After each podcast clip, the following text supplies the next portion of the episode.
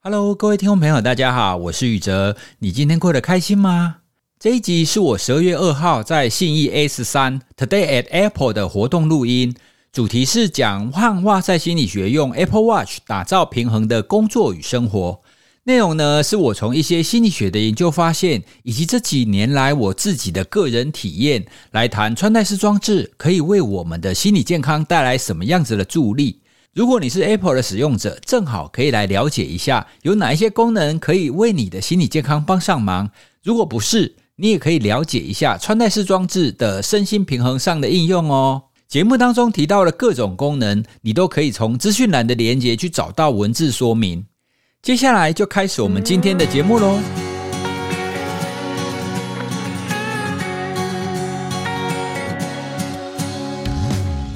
场活动呢，我们邀请到哇塞心理学的这个宇哲，好心理学家来现场跟大家分享一下。我们的这个心呃脑力啊，以及心力的消耗是怎么影响着我们日常工作以及生活？那这场活动我会跟宇哲一起携手为大家解密如何使用我们的这个呃我们的这个 Apple Watch 来达到这个工作以及身心的这个平衡。观众已经迫不及待要鼓掌了，欢迎来到 Apple 信义 A 十三，让我们以最热烈的掌声邀请我们的心理学家蔡宇哲，谢谢。Hello，各位听众朋友，大家好！哎，第一次可以在 Apple 然后开讲，真的是非常的开心。因为其实你知道吗？这一次大概是我个人第一次个人的这种 Live Podcast 哦，所以今天也很开心可以来跟大家分享我自己的体验，还有我在心理学所理解到的这一些关于身心平衡的这一些诀窍。其实这些诀窍呢，没有那么的难哦，有的时候我们只需要一点点的提醒，就可以让我们更好。现场是哇塞心理学的粉丝，可以帮我举手一下吗？耶、，OK，我们看到很多的来自哇赛心理学的粉丝。那跟我一样，我平常也很喜欢听宇哲的这个节目，所以我想要问一下宇哲了，是什么样子的契机让你开始创立这么这么棒的一个节目？其实我以前刚开始在念书的时候，因为我自己是做睡眠研究的嘛，那睡眠研究我们出去上课或者讲座的时候。我们常常会提到说，诶，其实你知道吗？人的睡眠不是一成不变的状态。当你入睡之后，过一个小时，你会发现眼球会快速转动，就说转转停，转转停。所以，我们睡眠可以基本上分成两个状态，哈，快速眼球转动跟一般比较安稳的非快速眼球的转动睡眠。好，可是呢，我后来有一次，我在就同样是类似这样子的讲座的时候，我讲到这边，我就发现台下很多人眼睛瞪得很大。那是什么意思？你知道吗？就他们第一次听到这件事，那时候我就发现，诶，为什么大家好像都不知道睡眠会有两个不同的状态？你知道吗？睡眠分成两个状态这件事情，是一九五三年的事情。换句话说，这件事情距离现在已经七十年了。我那时候就觉得说。科学不是要让每一个人都更好吗？我们发现了一个很好的东西，我们要让更多人知道才对啊！可是这件事情已经发现了七十年了，居然还有这么多人不知道。所以我当时就觉得说，我们应该要多多的把知识，然后跟大家分享。哦，这是第一个。所以后来在做哇塞心理学，一刚开始我们在做粉砖嘛，那就用很多文字啊方法跟人家互动。那陆陆续续呢，就有人会想要问说，诶，那心理学是什么？好，各位。你如果还没听哇塞心理学，或者是你们从来没有听过，你现在想象中的心理学是什么？有一次啊，我们在做讲座的时候，那我们开放现场的大家就是提问嘛，就有一个人提问说：“你们心理学是不是除了童年经验以外，就没什么东西好谈的？”他就问我这个问题，然后我当时很震惊。我震惊的地方是我很少谈童年经验啊。就这个提问者，他会觉得心理学都在谈童年经验，这个印象到底是从哪里来的？而这显然呢是大众对心理学的印象，他可能聚焦在某一个部分，哦，就很像是瞎子摸象一样，可能都摸到大象的那个鼻子，就觉得说，哎，心理学就是长长的。但其实心理学还有非常多的面向，除了这个以外，其实我也遇过很多很多的询问，说，哎，心理学是不是都在讲内在小孩？心理学是不是都在讲萨提尔？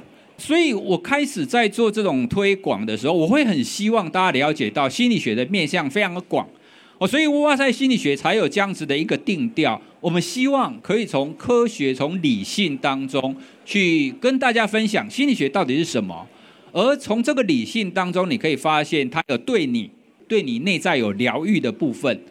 好，因为心灵鸡汤已经太多人在讲了，哈，不缺我一个。哦，所以我们希望有大脑牛肉汤啦。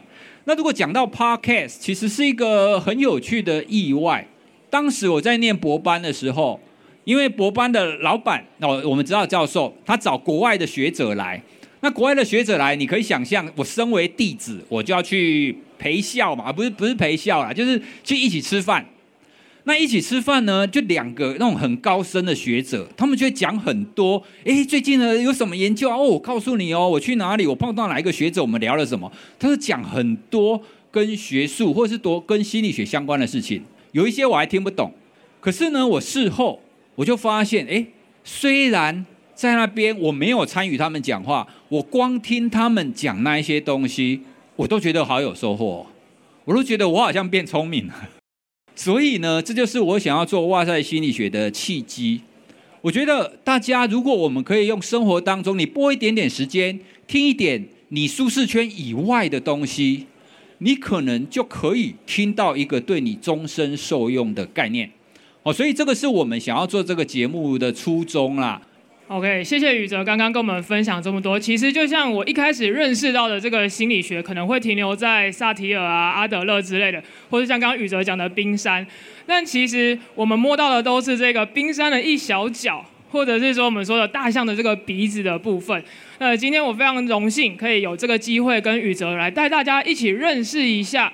怎么去搭配宇哲的专业知识，以及我们 Apple 的这个 Apple Watch 来认识一下，透过你手上的这个穿戴式装置，我们的 Apple Watch 来提升你的这个日常的工作以及我们的生活的效能。那今天我们会用到的这一个四个主要的功能会在 Apple Watch 里面，所以大家也可以稍微的参考一下。我们今天用到的第一个呢，会是我们 Apple Watch 里面的活动记录。好，它会有三个有彩色的这个圆圈圈，好，大家可以看一下。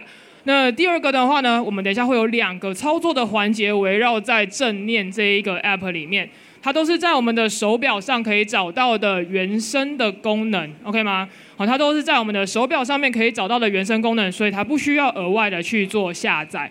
那第三个的话呢，等一下呢，没有要带大家去做体能训练，不过呢，我们会一起认识一下体能训练的这个功能哈。刚刚提早来的同学是不是已经做了一个站立的动作了？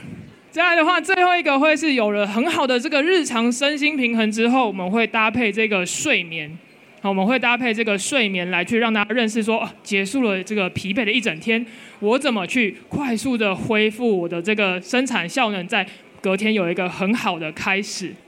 我想要请教宇哲，好，来跟大家分享一下，我们如何运用我们的这个日常生活当中就有的手边工具，来提升我们的高效生产力。大家你在使用 iPhone 或使用你的 Apple Watch 的时候，你会发现它有刚刚那么多功能嘛，对不对？但是你知道那些功能最核心，为什么它要设计这些东西出来吗？其实它背后都是有理由的。所以今天就是要跟各位讲它背后的心理学的理由是什么。好，那第一个。我们怎么让我们的生活可以有高效能呢？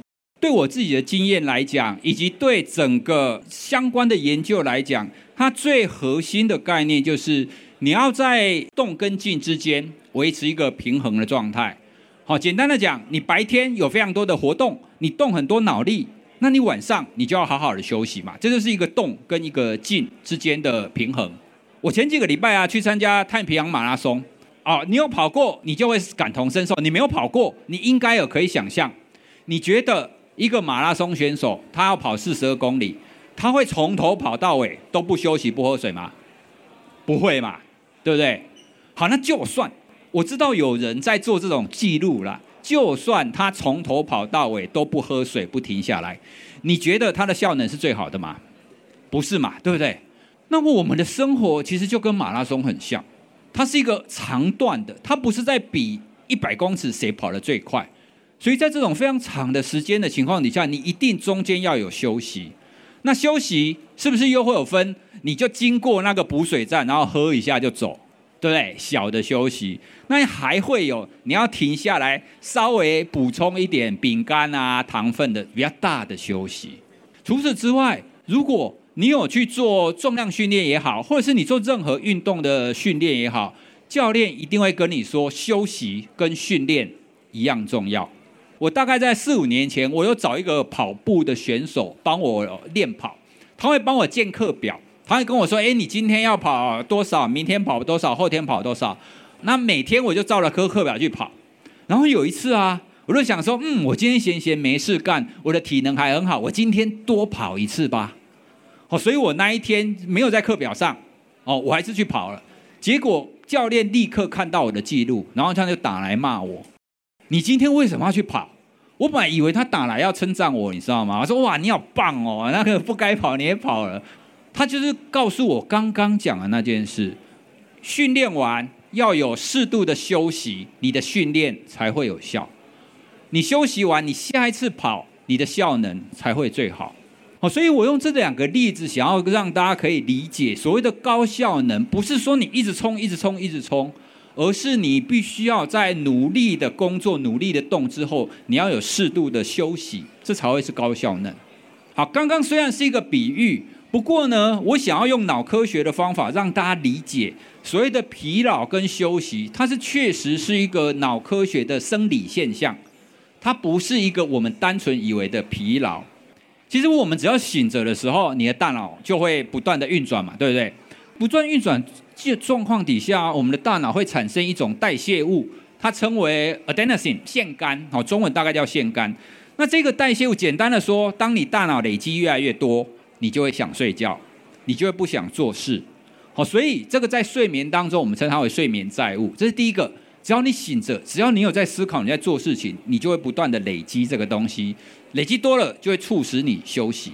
第二个大概是前一阵子所发现的一个研究，他想要知道你虽然是醒着，可是你有动脑力跟没有动脑力有没有差别？好，所以他其中一组就叫他算数学，算那个很难的数学，就一直算一直算。那另外一组呢，也让他算数学，可是都算一加一等于二那一种，好像一个动很多脑力，一个动很少脑力，结果。同样坐在那边算数学，可是很动脑力的那一群人，他的大脑又多累积了一种叫 glutamate，中文大概叫脯氨酸呐，就是另外一种物质，而且特别它它会累积在前额叶。那前额叶是干嘛的呢？就管你的思考，管你的决策，管你的自我控制。所以啊，那个研究很有趣，那个研究就是让他们算完很多数学以后嘛，那一些花掉很多脑力、累积很多脯氨酸的人都表示算了啦。不要再做了，我要休息了。简单的给我就好。我们从这两个研究，你就可以知道，你很努力的状态底下，就算你是坐着，你是花脑力的状态底下，你的大脑确实会累积一些物质，而这些物质呢，你会需要休息才有办法把它清掉。而最好的休息当然是睡眠，可是你没有办法一直睡眠嘛。哦，所以就会衍生出在生活当中，我们可以有不同阶段的休息。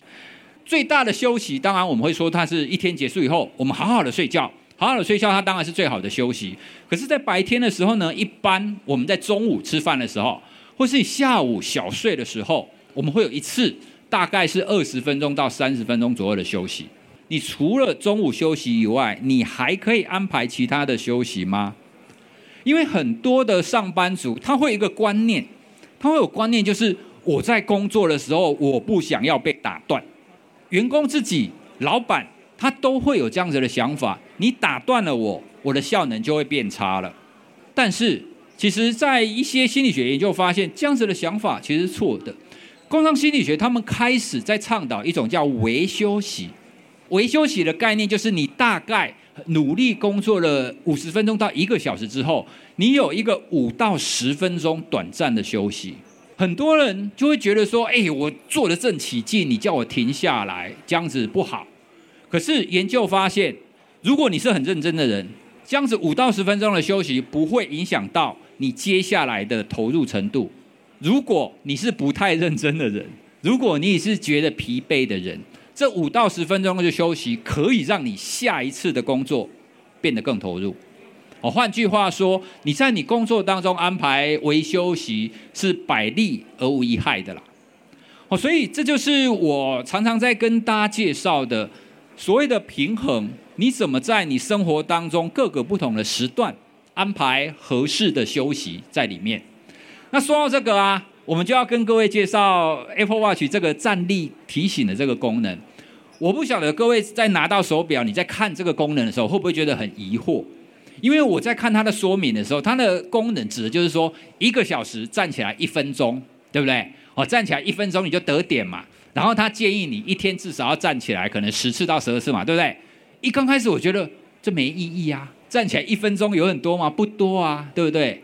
但是他讲的就是我们刚刚讲的微休息的概念，因为有很多的上班族坐下去就一直坐坐坐坐坐坐坐坐，然后都没有站起来。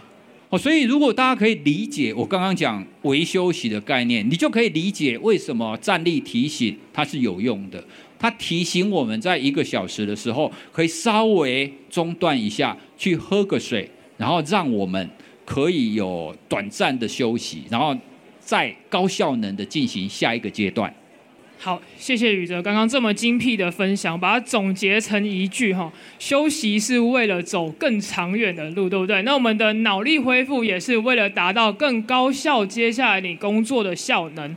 我们怎么样子去认识一下这个站立的 App 呢？大家可以先打开一下你的手上的 Apple Watch，那我们可以看一下，它上面会有一个圆形的这个按钮，它叫做数位表冠，它可以点按，也可以旋转。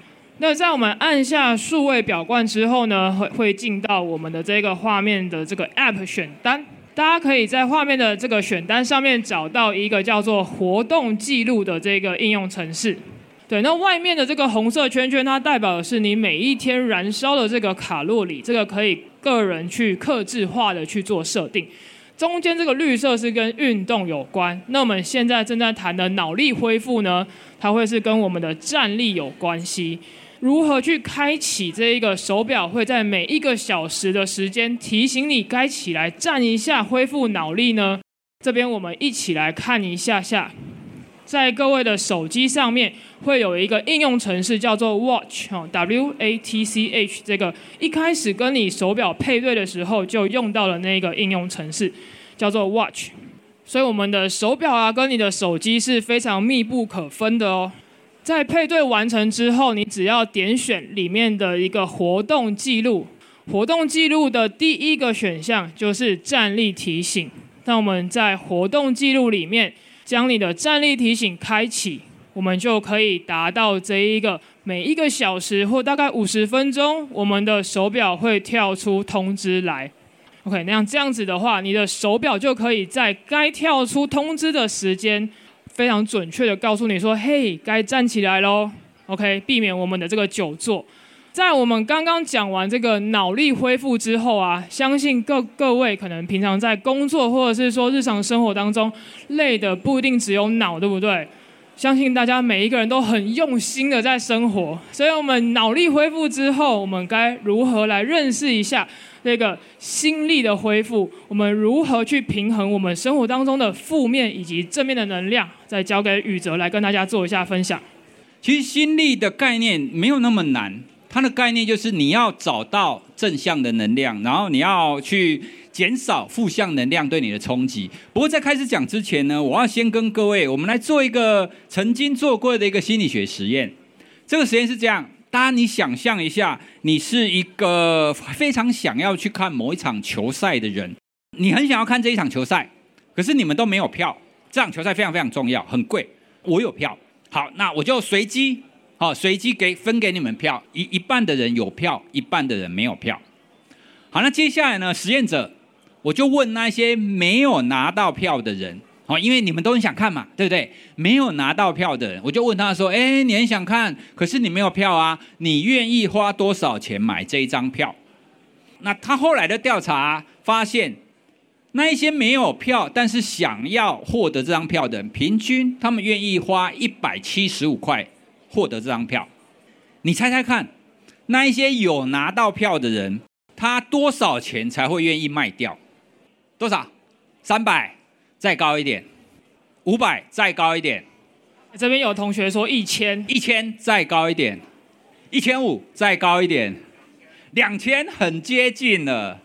这个实验呢，他发现那一些拿到票的人，你叫他割舍这张票，平均要花两千四百块。好，那大家看到这个结果的时候，你可能会想：哇，这个年轻人，那年纪轻轻的就这样子捞钱啊，这样这样诈骗黄牛票？不是，各位，你想想看，这个实验它告诉我们的是同样一个东西，同样一张票嘛，对不对？获得跟失去，在我们人心中的代价是不一样的。你获得这张票的代价是一百七十五块。你失去这张票的代价是两千四百块哦，所以这个是一个非常知名的一个心理学实验，它是由曾经获得诺贝尔经济学奖得主的塞勒，他在很多的研究里面都发现，我们人类就有这个现象，就是我们对损失比获得还要敏感。换句话说，我们对负向的，因为损失是负向的嘛，你失去了某一种东西，我们对失去的负向的是比较在意，而且比较敏感，比较容易发现。我们对这种已经有的东西，反正已经有了嘛。好，这就是我们人的天性。换句话说，你从这个天性，你就可以发现一个特点。这个特点就是我们比较容易注意到负向的讯息，我们比较容易发现负能量，而不容易发现那一些正能量。这也是我们人为什么不容易快乐的原因。我们希望自己快乐嘛，对不对？但是因为我们这个现象不容易快乐，可是你觉得这个这个现象很奇怪吗？不，其实这个现象很正常。你想想看，我们为什么要注意负向的讯息？为了生存，因为生物体最害怕的就是有人欺负我，有人伤害我嘛，对不对？所以你一定要对负向的讯息非常的在意。但是我们人类现在没有天敌了啊，好，所以我们人类现在的关键不是生存。而是生存的快乐，你怎么样做正负向的能量的平衡？它的关键就在于你必须要去发现生活当中的那些正能量，然后你把负能量的冲击降低。哦，这是原则。我为什么要特地写发现呢？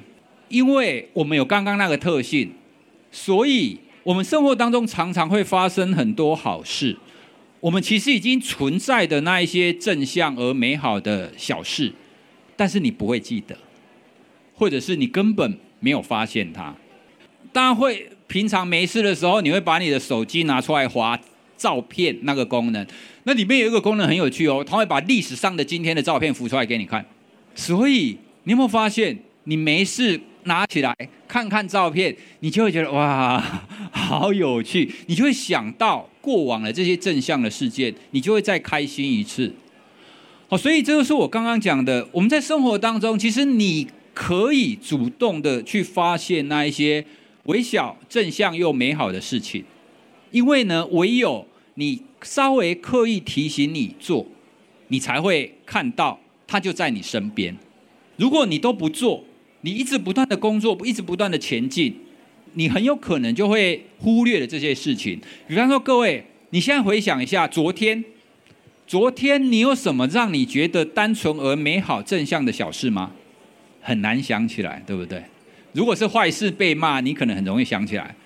那如果是好事，你可能要说：“哇，我昨天对统一发票中了十万这一种，这一种你才会记得。”那我的话对两百，我就我就会记得了，因为我很少中奖，大概要这样。可是你想。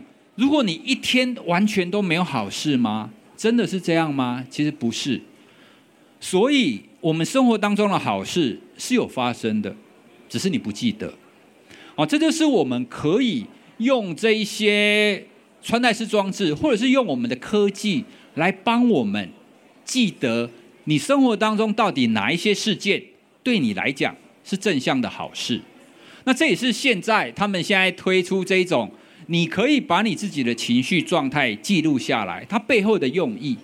如果你可以越来越清楚，你生活当中到底是因为什么事情而快乐，你是因为什么事情而悲伤的话，那就代表你的觉察度变高了。你知道要怎么样去找到你自己的快乐，应该是今年更新的这个功能，我觉得非常的棒，就是因为它背后它可以让你更加觉察你的情绪，它可以让你的觉察能力变得更好。嘿，谢谢宇哲刚刚的分享，关于我们怎么去做到自我觉察，以及呢记录你生活的小确幸。可以营造我们这个生活的幸福感，对不对？就有点像是平常听这个哇塞心理学宇哲跟娜娜的分享，对我来说也是一种很快乐的小确幸。那在这边的话呢，换我会跟大家来分享一下，怎么使用我们的 Apple Watch 来记录你生活当中的小确幸。我们这个部分会用到的应用程式，它叫做心理状态，在正念的 App 里面，所以大家可以打开你的手表。然后呢，我们一起找到这一个，底下是蓝色的，然后中间是由白色圆圈圈画成一朵花的，它叫做正念的 App。对，大家可以先把这个应用程式给找出来。那大家也都不用担心，因为我们已经帮各位把这整个步骤都放在画面当中了。当你找到这一个正念的 App 之后啊，点进去我们会看到最上面有一个叫做心理状态的。那这个会是在我们的 iPhone 软体更新到 iOS 十七或以上会有的这个功能。好，OK，你可以在你的手机上面也可以查看。点完心理状态之后，就像刚刚宇哲说的，我们可以时不时的回顾以及记录你目前的心理状态。这里的话，你可以选择我要记录今天一整天，好，还是呢，我当下有一件事情特别让我感到开心，我想把它记录下来。这个都可以自己去做选择。那选完之后，下一个选单，我们可以透过转动旁边的数位表冠来记录一下你当下的情绪是非常非常愉快，还是呢情绪中等，还是呢我非常不愉快，其实都是没有关系的。OK，记录完成以后啊，我们再往下一个选项看，它会有很多很多跟你刚才情绪相关联的叙述。的这个形容词一样，透过转动数位表冠，好，例如说我说我非常愉快，好，那它的非常愉快是惊喜、惊奇、充满勇气、感到有希望，哦，还是说呢感到惊讶？这些可能都跟正向情绪有关，你就可以选择勾选起来。那再到下一步，我们就会有一个对你这个情绪影响最大的是什么？我们可以一起把它记录下来。那这个操作环节在手表上面可以操作，不过如果你没有手表的话，也不用担心，因为下一个步骤会带大家认识一下，在你的 iPhone 上面，我们可以怎么样子去记录你的日常的生活情绪，它有一样的功能哦。如果在我们的手表上面哦，你暂时没有办法记录也没有关系，因为我们的手机里面的健康 App 也可以进行记录哦。哦，邀请大家打开你的 iPhone。那这个，如果说你是第一次开启这个 iPhone 里面的健康 App 的话，我们会有需要先输入你的个人的健康资讯，它需要花一点点时间。输入完成之后呢，我们才会在画面的右下角的浏览的这个地方，好，跳出置顶的叫做心理安康。来，我们看一下心理安康这个功能，点进去，然后我们先带大家浏览一下。上面会有一些你的心理状态的资讯，下面会有一些科学的一些呃文章可以供我们做参考，大家可以先滑动一下。那回到中间有没有看到这里有一个记录你现在的心情？按一下开始，就会跟刚才的这一个好记录现在的感受好一样。我们透过滑动中间的这一个游标，就可以达到你现在记录此时此刻心情的一个功能。那在这边，可能邀请大家进到我们心理安康的最底下，会有一个选项，选项里面就可以开始设定。每一天，你可能在睡前，手机会跳出通知，提醒我们要进行你今天的一天的这个幸福感的记录。哈，你今天的感受如何啊？好，都可以透过我们的这个记录提醒去开启。好，这个位置在心理安康底下有一个选项。可以好，这样子我们就可以透过记录你的幸福的一些 moment，然后呢，来去达到更加的自我觉察，什么是让我感到开心，然后什么是可能会引导我往负面去走。接下来想要跟大家比较害羞的事情了，这个是关于我自己过去一个月的记录，然后我想要请宇哲来帮我们做一下解析哈。好，那其实这个记录本身，它除了是让你更感受你自己的状态以外，它更重要的是，你可以透过你持续的记录，然后你可以去看，哦，原来这件事情对我的影响这么大。好，比如说你可以看到它上面就是他的心理状态，往上就比较正向的状态，然后对照下来，他这个是他的日照时间。所以你从他的资料你会发现，诶，他这里日照时间高的时候，他好像心情就会变好。那为什么会这个样子？你又看他这个资料，你生活因素，好，生活因素这边，它下面就会写说，哦，原来他这边有运动时间。那发现，诶，运动时间这一天这么高，然后它上面正向情绪就又会变高。你从后面这样持续累积属于你的资料。你可以去发现说，到底在生活当中有哪一些小事，这些小事可能是你运动，可能是你的光照，而这些都会影响到你觉得开不开心。哦，这个是你另外一个资料。好，另外刚刚我们讲那个，你持续记录下来，你记录的时候，他不是都会请你写说，哎，你是因为社群还是因为健身等等的，那你就可以看到他他的关于健康跟健身的部分就最多。哦，简单的讲，你只要有出去、有晒太阳、有运动、有健身，你就开心。哎，没错，对，这个确实是很多人的一个表现呐。好，像从临床研究上，我们都发现，你只要愿意让自己的活动，你的状态、你的情绪就会是比较正向。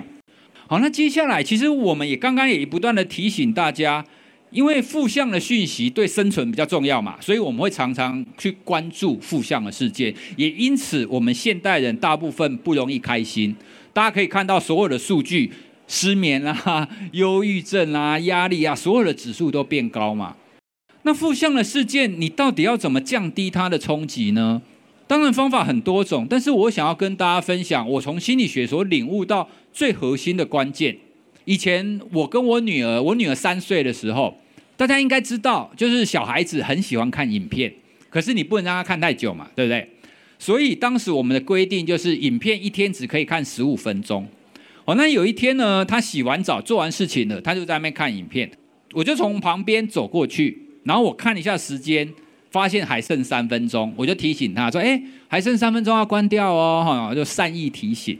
那他就看着影片不理我，就点点头，哦，表示他知道了嘛。我就走过去，然后三分钟以后回来呢，我就点一下，因为他是用 iPad，我就点一下把它关掉，然后他就生气，他转过来看我的，你为什么把我关影片关掉？哦，就不开心。那我就很无辜啊，啊，不是跟你说三分钟吗？时间到了，我关掉啊。然后他又继续生气说，我没有听到啊，你刚刚哪有讲？那这个时候我就生气了，我刚刚明明有讲，你刚才点头的啊，那我没有听到啊，你有讲啊，所以你就发现一个四十几岁的男子跟一个三岁小孩就在那边吵架，就在那边生气。吵架呢，通常是这样，小孩跟爸爸吵架，小孩就去找妈妈嘛，对不对？所以他就跑去找他妈妈，可以把妈妈倒了，哦，哎，爸爸都这样欺负我，哈，那我就坐在我们的客厅，我就在那边想，就在那边继续生气。我说这小孩到底是谁教的？呃，怎么教成这个样子？不懂事。那我还在生气的时候啊，我的小孩就跑回来，他一副嬉皮笑脸跑回来说：“爸爸，爸爸好。”他跑回来叫我抱他。我那个时候觉得很奇怪，你这小孩能不能奇怪？我们刚刚吵架，我还在生气，你为什么跑来叫我抱他？这个时候我好像被雷打到一样，你知道吗？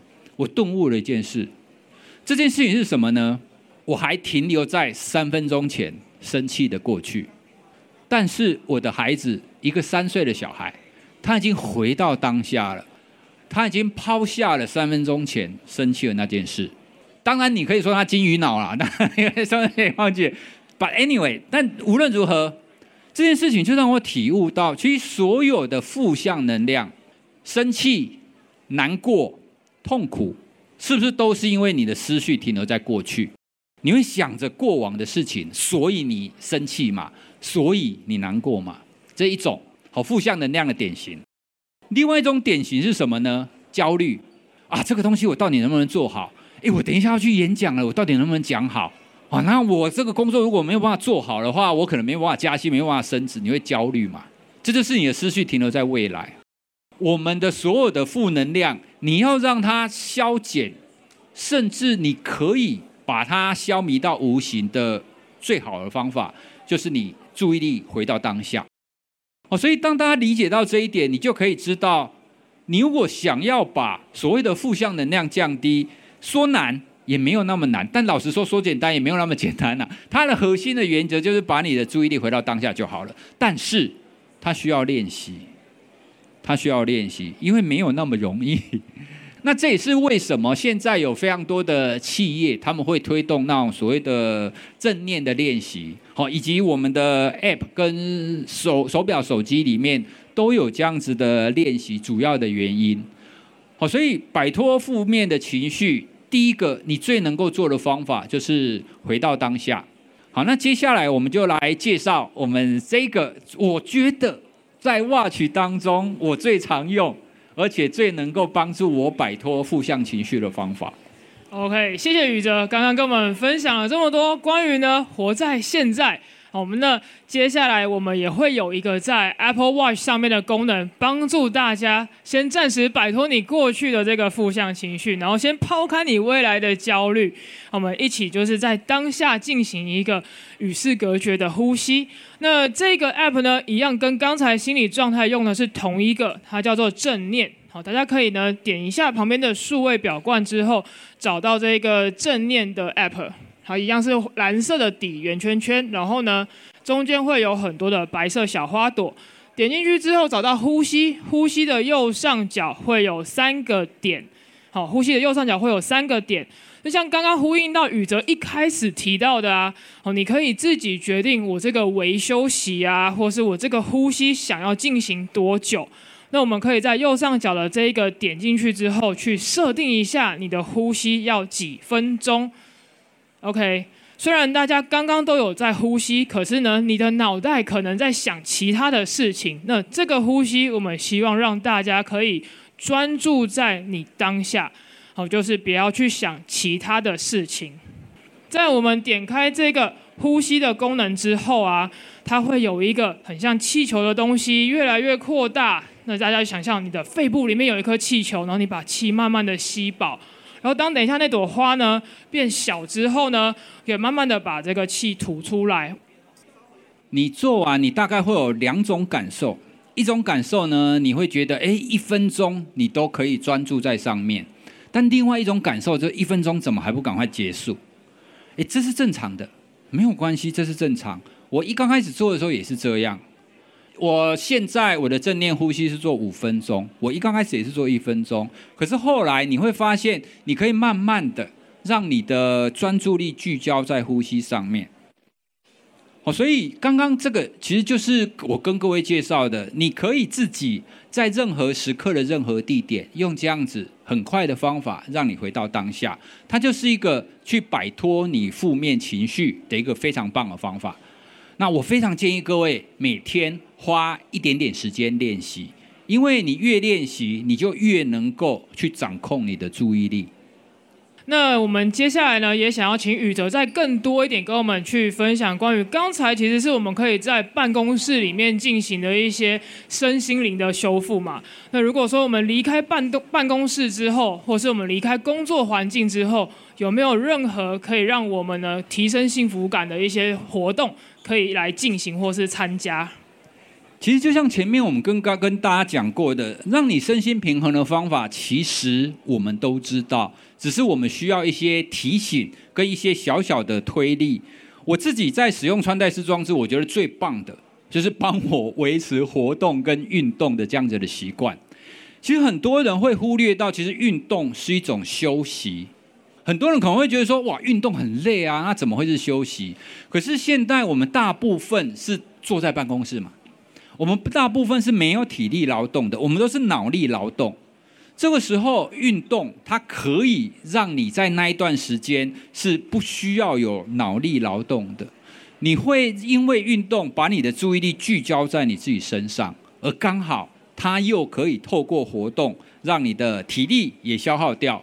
那这样子，你后面的一个恢复跟休息就会变得更深沉哦。所以我们最推荐的，其实透是透过运动的方法来帮助你在一天当中有休息。那接下来呢，我又要跟各位讲，我在使用穿戴式装置，我觉得它最棒的一个地方。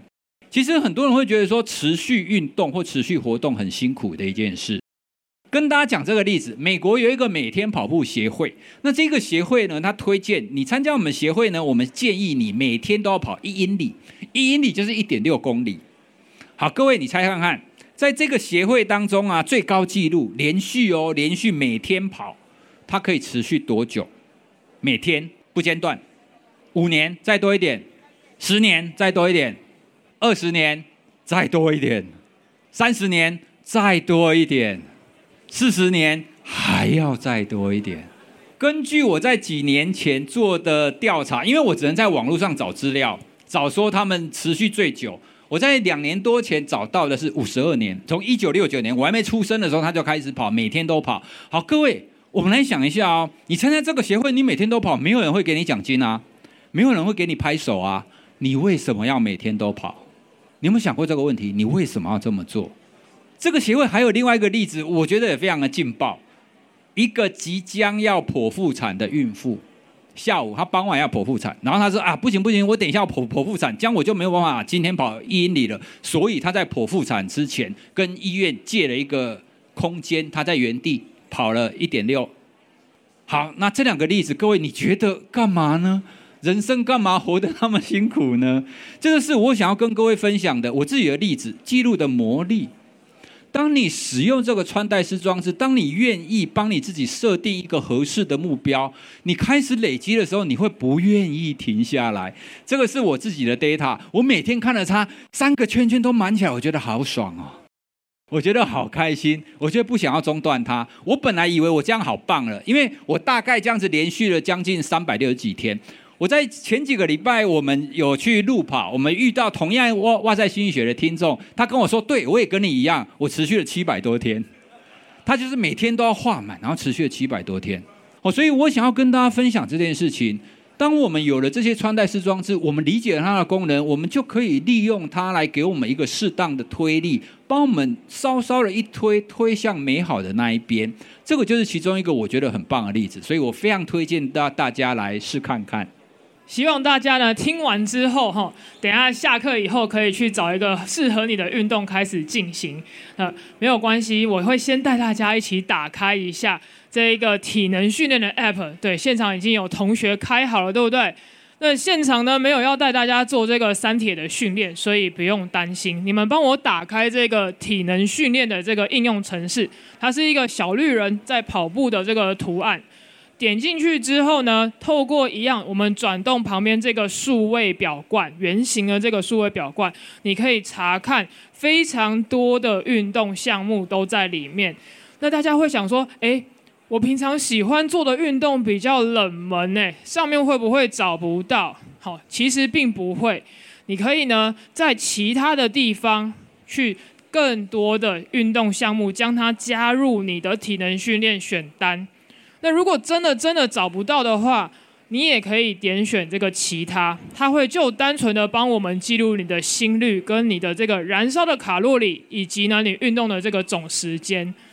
OK，这边带大家看一下我们的体能训练。当你开始记录的话，以这个室内的跑步为主，像刚刚那个宇哲说的，有没有孕妇在这个产房借了一个空间？如果你真的非得要在室内，就点选室内跑步。那室内跑步一样会有总运动的时间，然后会有我们的心率每分钟跳多少下，以及呢搭配你的身高体重、性别、年龄去计算出来的这个消耗的卡路里，还有我们的平均配速，以及呢我们总总共运动的这个距离有多长。那怎么去算出来的？因为 Apple Watch 里面呢，它有我们一些精密仪器。包含这个陀螺仪啊、加速度侦测，还有 GPS 搭配使用，还有我们侦测心率，就可以算出这些数据来。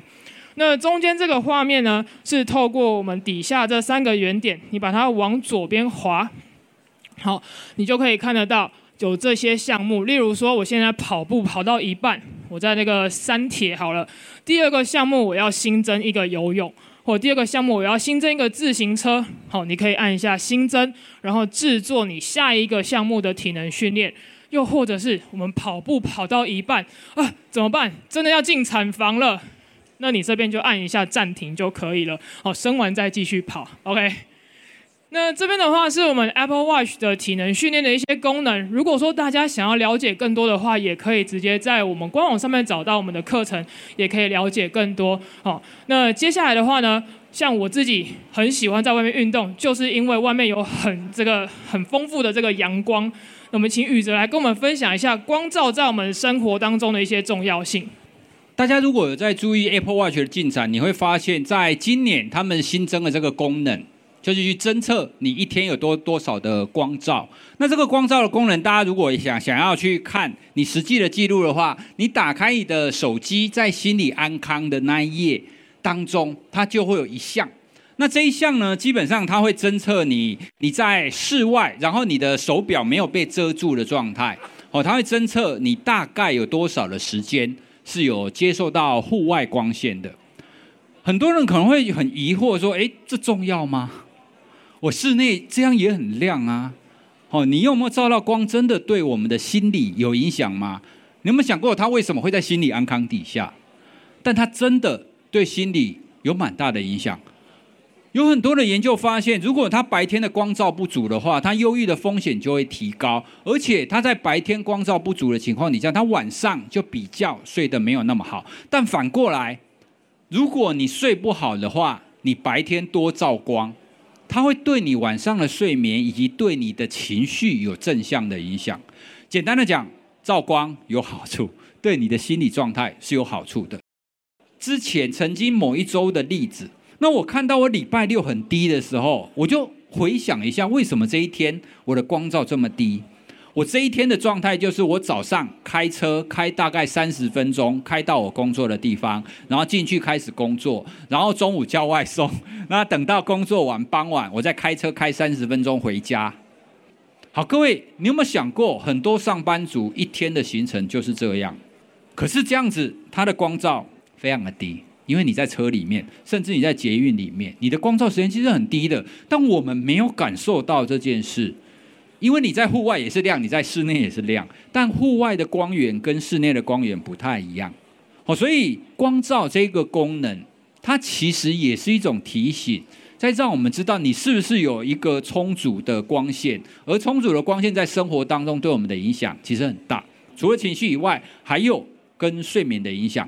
好，那最后我想要跟大家谈一下，因为我遇过很多企业的主管，他们非常的勤奋，非常的认真，然后不断的工作，他们都会想要把工作做完，做到最好，然后剩下的时间才去睡觉。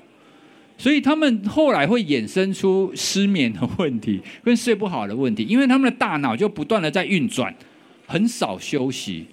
哦，所以我通常遇到那一种非常勤奋的人，我都会跟他说。不要那么勤奋，你要适度的让你自己知道要停下来休息。很多人说有啊，我很想休休息啊，我很想睡觉，可是我躺上床就是睡不着。那这个又会牵涉到你在上床以前，你是不是有时间帮你自己安排一个睡前的仪式？其实睡觉，睡觉不像是开关，很多人想象睡觉就是一个开关。我工作完了，所以我关掉。像电灯一样关掉，然后我躺上床去睡。不，不是这样。你的大脑需要时间准备，也就是你需要时间让你慢慢慢慢的放松。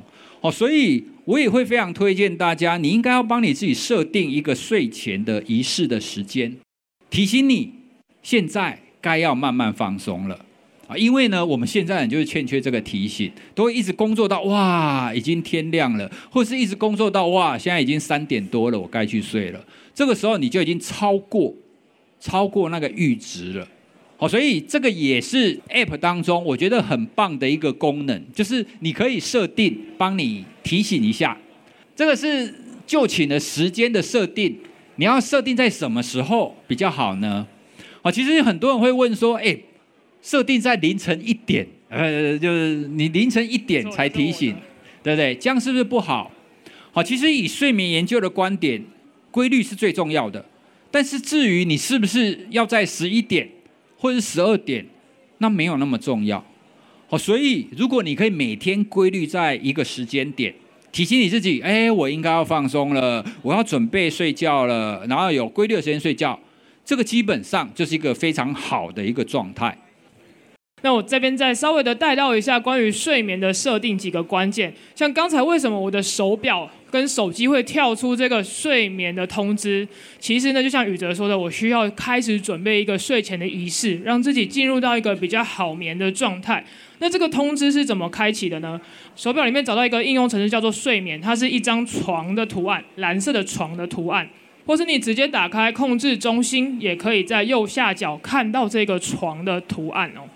点进去之后呢，左上角会有一颗小闹钟，好，这颗闹钟点进去，我们就可以根据你明天或者是接下来的每一天设定一个睡眠排程。那这个睡眠排程期间呢，它只要大于四小时的睡眠有侦测到，隔天你就会收到关于你的这一段期间的睡眠侦测哦。OK，那怎么去设定呢？这边有一个叫做只限于明天的起床时间。你可以帮你的这个排程去设定，你早上要几点起床，晚上要几点入睡。那它就会在你起床的时候呢，你的 Apple Watch 会有一个很轻轻的震动，触碰在你的这个手腕上面，很温柔的叫你起床。OK，我觉得这个对我来说比旁边我要设那种警铃式的把我叫醒还更有用。所以大家也可以去设定一下你的 Apple Watch。那这个以上就是关于我们跟睡眠相关的设定。当你有睡眠四个小时或以上之后呢，隔天我们的手表就会跳出来一个晚上你的睡眠通知。